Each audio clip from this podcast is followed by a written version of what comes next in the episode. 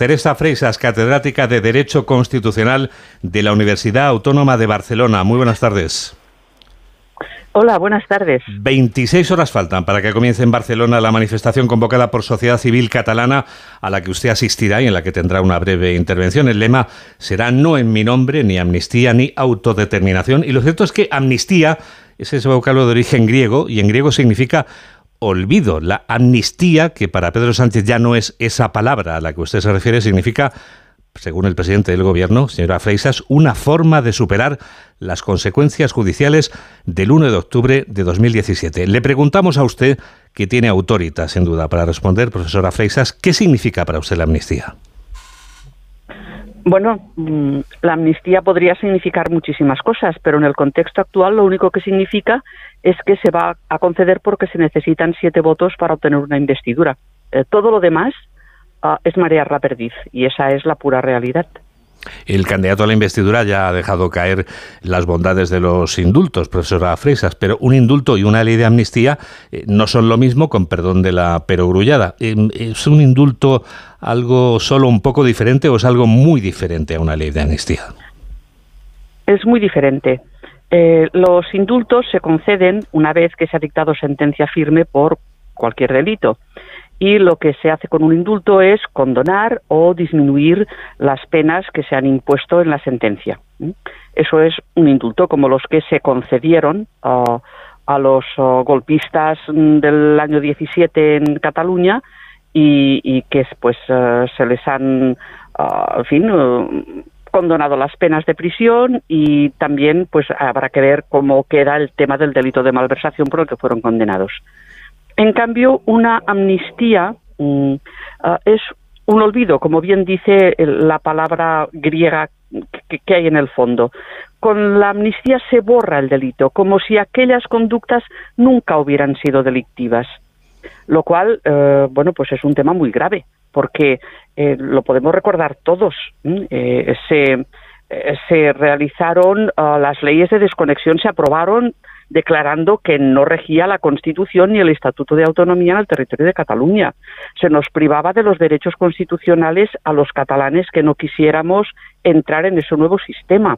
Ah, se organizó un ilegal ah, pretendido referéndum de autodeterminación sin ningún tipo de garantías ni de controles. Mm, se asaltó la Consejería de Economía con todos los actos violentos que todos pudimos ver.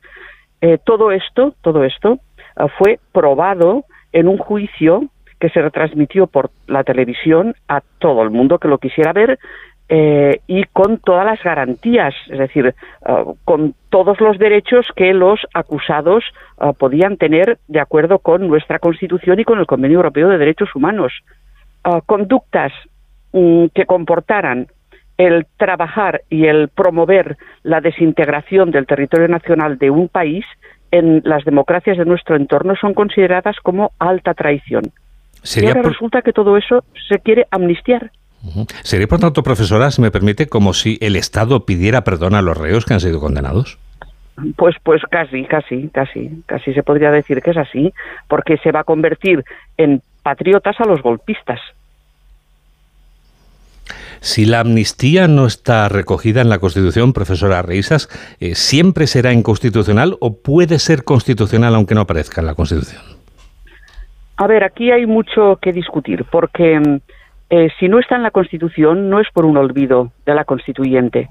En el proceso de elaboración de la Constitución se presentaron dos enmiendas en el Congreso y dos en el Senado eh, que promovían que en la Constitución se pudiera incluir una amnistía, la posibilidad de dictar una amnistía.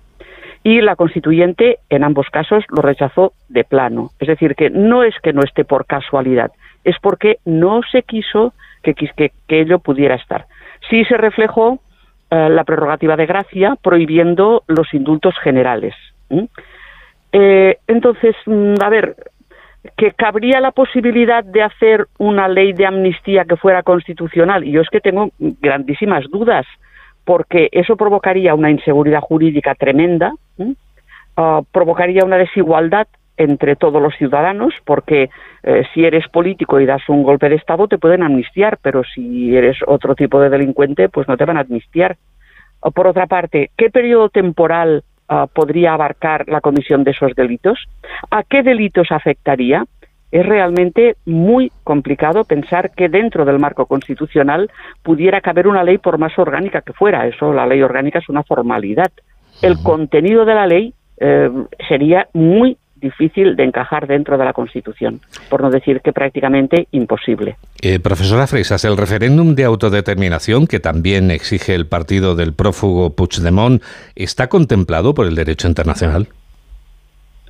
A ver, en el derecho internacional se contempla el derecho de, autodeterminación en los textos de Naciones Unidas eh, para, por una parte, territorios coloniales. Eh, a mí que no me vengan con que podemos asimilar Cataluña a un territorio colonial. Me niego, yo no he sido nunca ciudadana, de ninguna colonia. A ver, aquí tenemos un autogobierno, tenemos competencias propias, nadie se puede creer que Cataluña sea una colonia de España como algunos pretenden hacer ver. Luego, por otra parte, también cuando se precisan en otras resoluciones em, posibilidades de segregar un territorio de otro, Ah, se alude al derecho de secesión en los textos internacionales.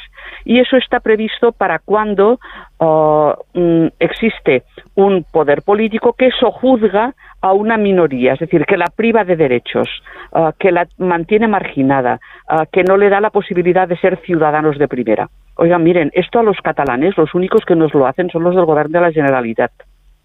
No es España quien nos lo ha hecho. Eh, los que nos han intentado privar de derechos de ciudadanía, los que nos consideran ciudadanos de segunda, los que nos dicen que no somos catalanes ni patriotas, los que nos dicen eh, que em, eh, somos colonos incluso. Esos son los partidos y los órganos del secesionismo.